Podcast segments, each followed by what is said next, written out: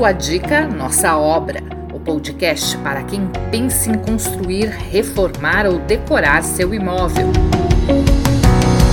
Apresentação de Flávio Falciano.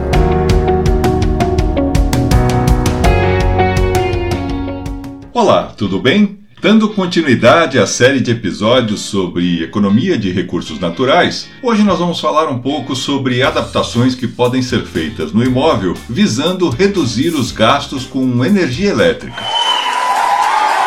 Só lembrando que nesses episódios a gente não vai falar de costumes como apagar as lâmpadas ao sair, mas sim de intervenções no imóvel para reduzir os gastos com esses recursos. Yes!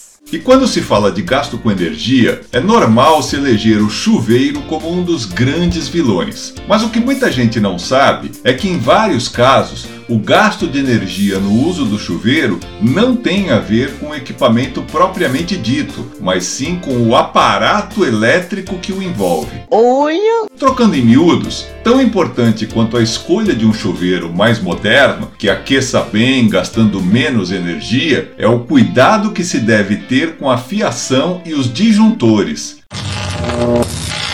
Normalmente, os chuveiros são ligados na tensão de 220 volts. Nesse caso, o disjuntor do chuveiro, que deve ser exclusivo para essa peça, deve ser de 40 amperes e toda a fiação que chega ao chuveiro deve ser de 10 milímetros. Infelizmente, em muitas residências isso não acontece. Tanto o disjuntor quanto a fiação são de especificações menores e o chuveiro é que acaba pagando o pato. Ainda falando sobre equipamentos, é claro que todos temos eletrodomésticos que gostamos muito. Sabe, aqueles que são quase de estimação? Pois é, mas esses queridos podem estar fazendo com que a gente gaste muito mais energia do que o necessário. Errou! A explicação é simples. Equipamentos antigos retratam tecnologia de tempos atrás. Hoje, um dos principais objetivos dos fabricantes é justamente criar aparelhos que gastem o mínimo possível. Em alguns casos, os eletrodomésticos mais modernos chegam a economizar 50% em relação a alguns aparelhos de 10 anos ou mais.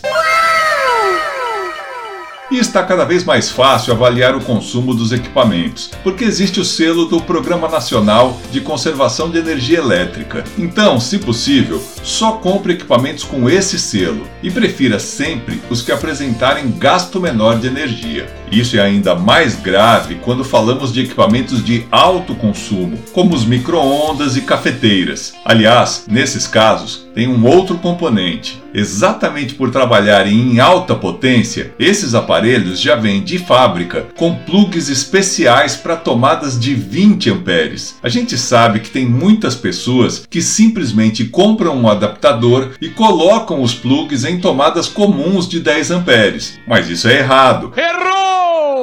Porque as tomadas de 20 amperes devem ser ligadas por fiação de no mínimo 4 milímetros, enquanto as de 10 amperes podem ter fiação de bitola menor, porque são indicados para suportar equipamentos que consomem menos energia. Então, se você está construindo ou reformando sua casa, a dica aqui é simples. Em locais onde você sabe que usará equipamentos de maior potência, como cozinha, por causa de micro-ondas e cafeteiras, e banheiro por conta de secadores, chapinhas e afins, tenha sempre tomadas de 20 amperes, ligadas por fiação de maior bitola.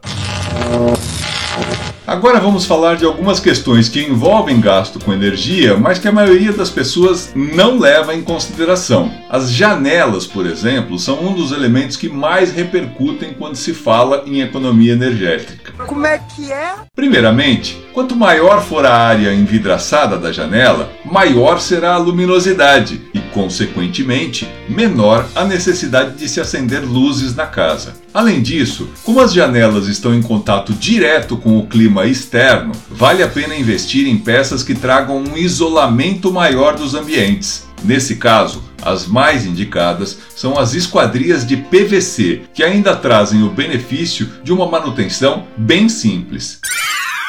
Ainda falando de iluminação natural, se você está construindo ou reformando, avalie instalar peças que aumentam a entrada de luz externa nos cômodos, como portas de vidro, telhas transparentes, clarabóias e blocos de vidro em pontos específicos das paredes. Essas ações podem proporcionar um aumento significativo de luminosidade natural nos ambientes, economizando energia elétrica.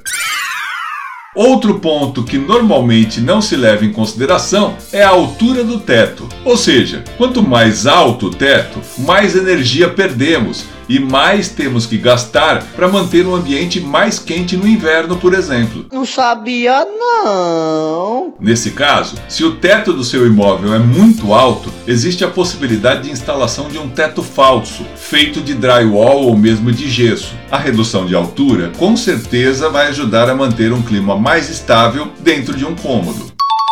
Quanto às lâmpadas, hoje já é consenso que, mesmo com um custo ainda um pouco alto, vale muito a pena investir em lâmpadas de LED para todos os ambientes do imóvel. Já existem tipos e formatos dos mais variados para essas lâmpadas, e a economia proporcionada é significativa, chegando a até 80% em comparação com outras lâmpadas de tecnologias mais antigas.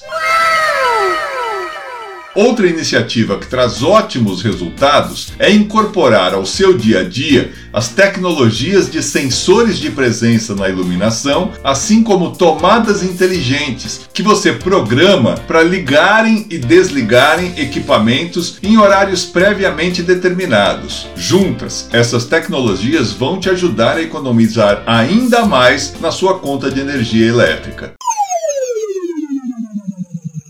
E aí? Gostou dessas dicas sobre intervenções que você pode fazer no seu imóvel para proporcionar economia de energia elétrica? Então fique ligado e ligada que na semana que vem tem mais podcast Sua Dica Nossa Obra. Até lá!